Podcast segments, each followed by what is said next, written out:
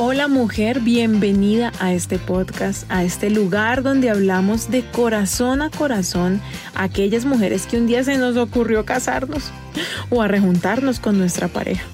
Bienvenidas todas las casadas de hace años, las que están por casarse, las que tienen hijos y las que no los quieren tener. Esto es Hablemos de ser esposas.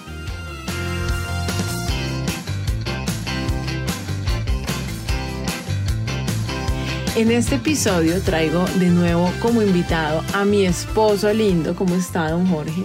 Bien, señora Lina, muchas gracias por la invitación.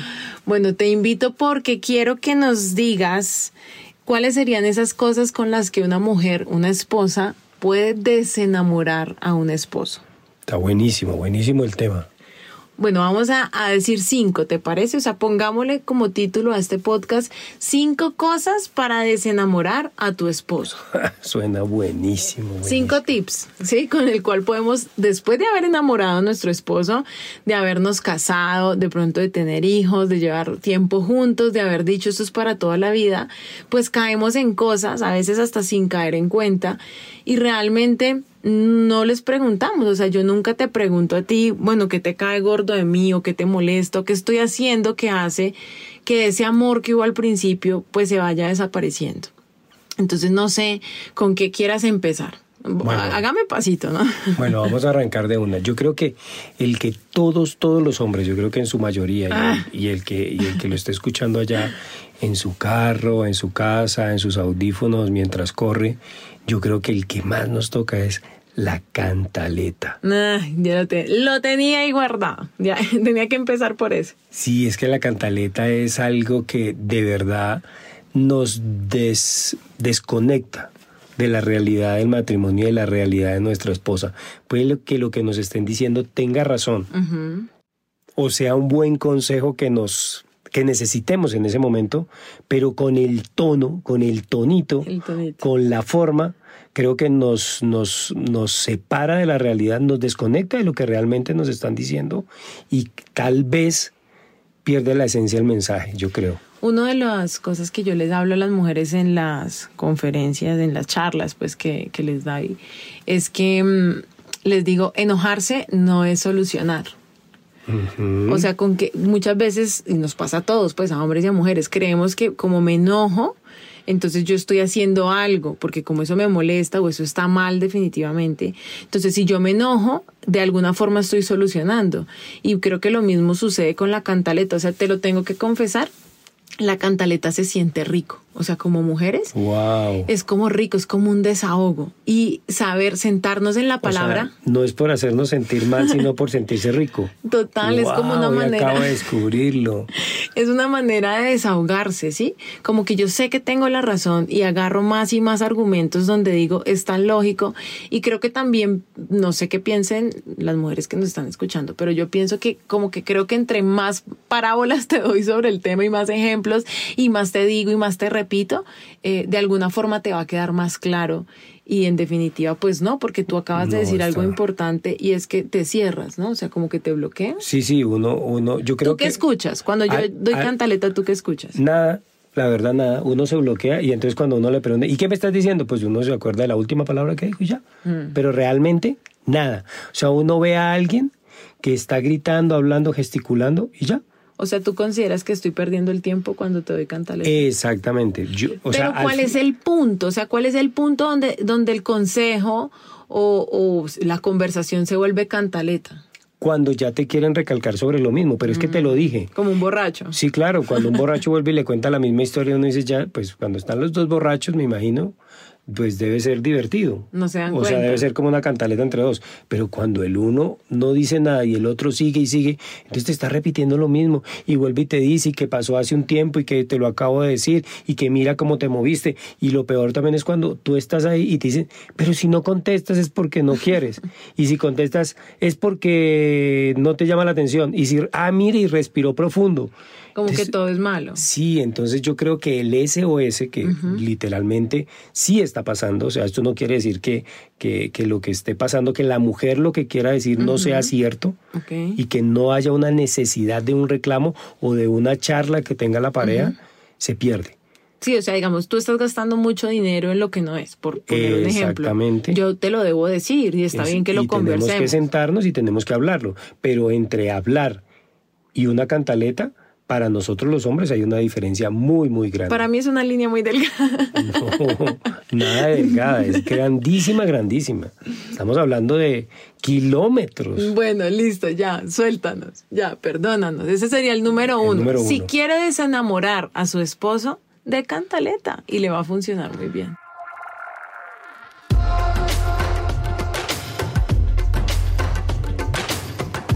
Yo creo que algo que nosotros los hombres no decimos y es importante es no le dediques tiempo.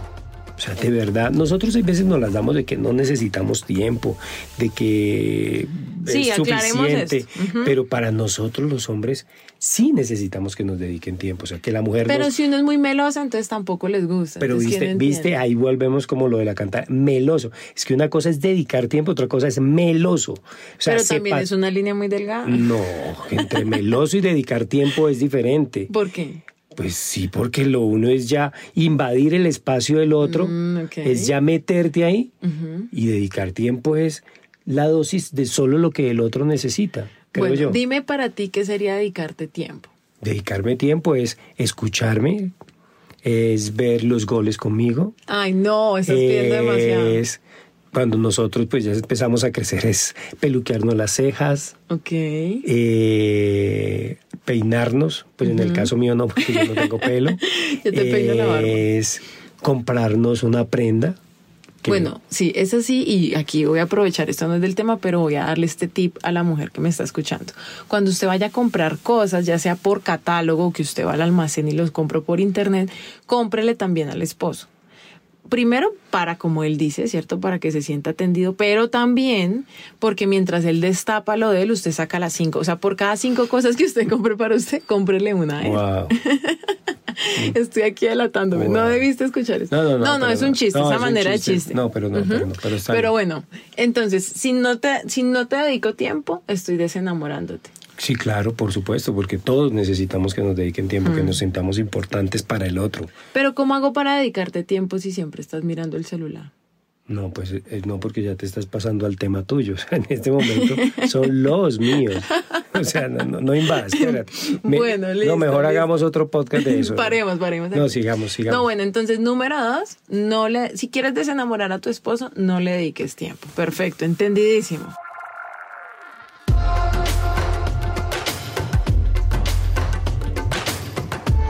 Yo creo que este es muy importante y de verdad nosotros eh, los hombres nos toca demasiado y es dile fracasado. Yo creo que cuando a uno en una discusión o con los actos o delante de los hijos le dicen fracasado, su propia pareja, yo creo que eso es como de los golpes más bajos que uno recibe. Pero Porque- yo nunca te he dicho fracasado. no, pero pues es que no es que se lo diga, pero si le dicen, mire, es que usted definitivamente, su hermano, mire, su hermano sí pudo. O que le digan, mire, si ve su cuñado. O es que si usted hubiera estudiado, pues esto fue lo que le tocó, o sea, al final. Mm. Es que mire, es que usted no es capaz de hacer ejercicio, en cambio el vecino sí hace ejercicio. Pues porque no se casó con el vecino. Mm. ¿Sí me entiende? Eso yo creo que a nosotros nos hace perder demasiado algo que es la virilidad. O sea, nos comenzamos a sentir menos hombres.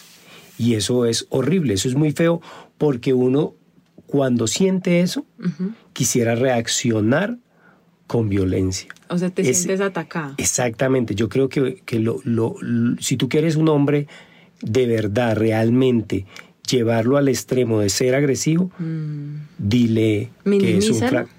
No, ¿No? dile que es un fracasado, porque a ti te Ok. pueden minimizar, pero dile de frente que es fracasado. Y eso creo que duele muchísimo. Pues no sé, lo digo yo para, para los que se parecen a mí. Dan ganas de defenderse. En cambio, si yo más bien veo las cosas buenas tuyas, ¿sí? O sea, el, ¿cuál sería lo contrario de fracasado? Pues decirte exitoso, ¿no? Decir, wow, amor, lo hiciste muy bien, o te admiro por esto. Tampoco es que me vas a echar flores de lo que está mal. Sí, claro, ¿no? Pues no, tan chévere mal. que te emborrachas, ¿no? tan- volverse lambona, ¿sí? Exactamente, o como, no, que, que, que, qué mujeriego eres, ¿no? Pues No, mío. pues, obviamente Para- no. No, no, pero quiero aclararlo porque puede pasar. Sí, sí. No, no, no, no, no. No es exaltar lo malo, sino Exacta. bueno, Pero no es que te diga, y aparte de eso, como cuando te están dando cantaleta y te dicen fracasado. Wow, claro, si se combinan. Claro, porque entonces tú dices, mejor dicho, ahí sí tú, ahí sí tú entiendes. Todo eso que te Ahí sí coge señal. Claro, ahí sí coge la señal y tú te conectas a la realidad y dices, esta mujer me está diciendo porque es tocar fondo. Yo no soy, yo pienso que a veces nosotras también en, en el hablar y hablar y hablar y querer como convencer y manipular muchas veces porque es la verdad. Eh, creemos que ustedes no se están dando cuenta de la manipulación o no se están dando cuenta del insulto, no se están dando cuenta, pero pues bobitos tampoco, sí. Sí, sí, sí, sí.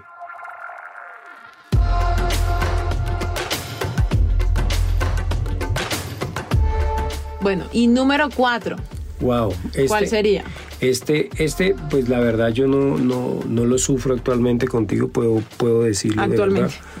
Pues, eh, sí, pero no ha sido algo súper fuerte, pero creo que la mayoría de hombres y mujeres lo, lo, lo pueden padecer y yo creo que esto desenamora y lo desenamora a los dos, porque también la que está siendo afectada y es celarlo todo el tiempo, porque pues uno se siente, entonces como que te asfixia como que te, yo creo que esto hasta siendo novios, entonces te cela que por qué habló, que por qué dijo. Yo creo que hay que poner unos límites porque también hoy en día los hombres, pues lo digo por, por, por lo que uno escucha, pero muchos se pasan cruzan la línea que no tienen que cruzar y comienzan a hacer cosas que no están bien, o sea, coquetear es casi un paso ya a la infidelidad. Repasar a una mujer mm. con morbosidad, eso ya está mal. Eh, pero yo creo que, que la mujer peleando no gana. Yo creo que primero hay que hablar y hay que poner unos límites claros entre la pareja y entender que, que esos límites no hay que pasarlos. Y si él no los está pasando, no hay que inventárselos, porque si comienzas a inventártelos, pues ya se comienza a convertir en un reclamo tóxico, podría ser. Yo quiero aclarar algo, no para justificar a la mujer, pero sí para que tú entiendas un poco el universo femenino. Y es que nosotras sí nos comparamos demasiado y sufrimos demasiado de pensar que nuestro amado le puede gustar otra.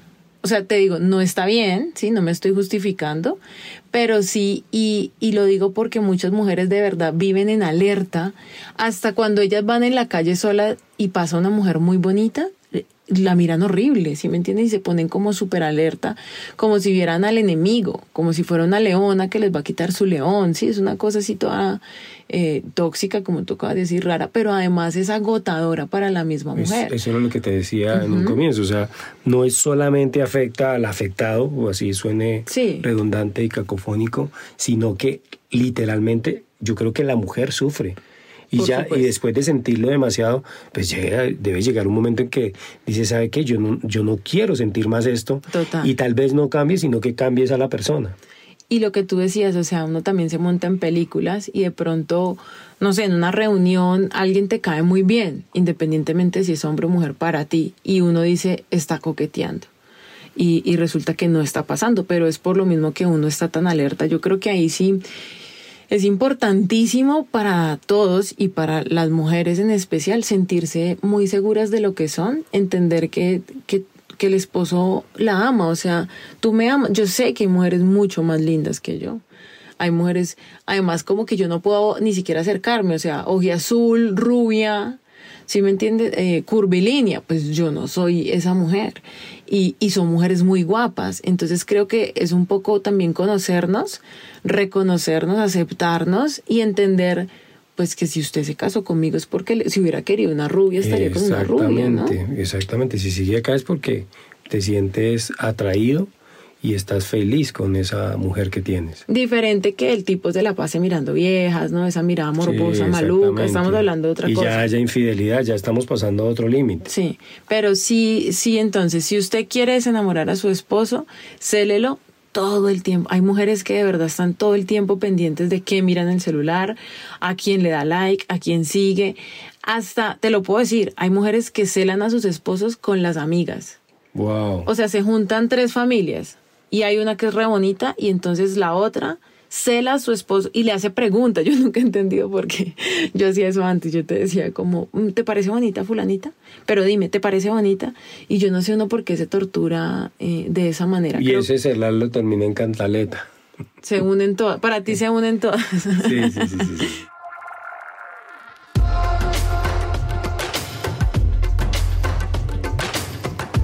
Bueno, último. Yo creo Último, que porque este- esto está muy duro, Dios Esto mío. es que, que no le hablen a uno. Pero no entiendo porque ustedes dicen que hablamos mucho. Entonces, al fin, ¿qué? Es que hay una medida, como hablábamos, o sea, entre meloso y estar cerca, entre cantaleta y reclamar. Y lo mismo, pues cuando no, una cosa es hablar, pero otra cosa ya es dejar de hablar. Uno necesita que le hablen. Uno necesita de hombre, pero que le hablen. No que le voten un discurso y lo otro es que también lo escuchen a uno. Yo creo que esa es la clave para comenzar a encontrar una solución o sea, si lo hiciéramos correctamente, encontraríamos una solución a no desenamorar, sino a, a enamorar. Como la comunicación, sería. ¿sí? Exactamente, pero si te dejan de hablar, entonces tú dices, es otra alerta, aquí pasa algo. ¿Qué pasa cuando yo te dejo de hablar? No, pues ¿Tú qué piensas Que hay, mejor dicho, si no me quiere decir nada, el problema es gravísimo, gravísimo, gravísimo. Porque si no me quiere echar cantaleta, si no me cela, si no me dedica tiempo, no sé, tenaz, tenaz. O sea, la cosa es gravísima, gravísima. La embarré muy en el no, fondo. No, no, no, no, no, toqué fondo. Me envenenó la comida. No, o sea, no. si no me está, si no me está regañando. si No, hablar. sabes que ni siquiera uno piensa, uno, uno no sabe, o sea, uno de hombre, su, su, su único pensamiento es qué dije, qué hice, qué dejé de comprar, no, no, no, no, con quién hablé, o sea, todo lo anterior comienza a darle Y vueltas. sabes que mm, dejar de hablar a la persona que tú amas y convives también es una forma de violencia. O sea, ignorarla, dejarla hablar también es violentarla porque le estás faltando el respeto, porque la estás confundiendo. Exactamente. Es como dejarte en visto, pero cara a cara. Exactamente, entonces ahí ya tú crees que ya hay un SOS, una alerta roja que de verdad no va a terminar bien. Bueno, entonces ya sabe, mujer, si usted lo que quiere es desenamorar a su esposo, usted número uno, dele cantaleta. Número dos, no le dedique tiempo. Número tres, dígale fracasado o hágalo sentir fracasado. Ay, no, pues qué pena, qué pena. Señor, ya no sé ni qué hablarle. Número cuatro, célelo todo el tiempo. Y número cinco, deje de hablarle. Está, está complejo, está complejo, pero eso sí te voy a decir, en el próximo episodio vamos a hablar de las cinco cosas para desenamorar a tu esposa. Wow. Y necesito que me escuches, o sea, te voy a invitar para que me escuches. Sin cantaleta. No, no es cantaleta, es un podcast, debo hablar Ah, sin ya, parar, es diferente. Ok, ok. Listo, pero entonces también más adelante vamos a hacer unos capítulos donde decimos cinco cosas para enamorar. Wow, Sí. eso me llama la atención muchísimo. Sí, porque entonces como cuando uno va al nutricionista, ¿no? El Es- doctor le dice, no puede comer esto, no puede comer lo otro, no puede comer lo otro. dice, no, doctor, pero pues dígame que sí puedo comer porque se me bloquea el cerebro. O sea, esto es una saga, no se pierdan los próximos tres capítulos. más o muy menos, pronto. sí, más o menos.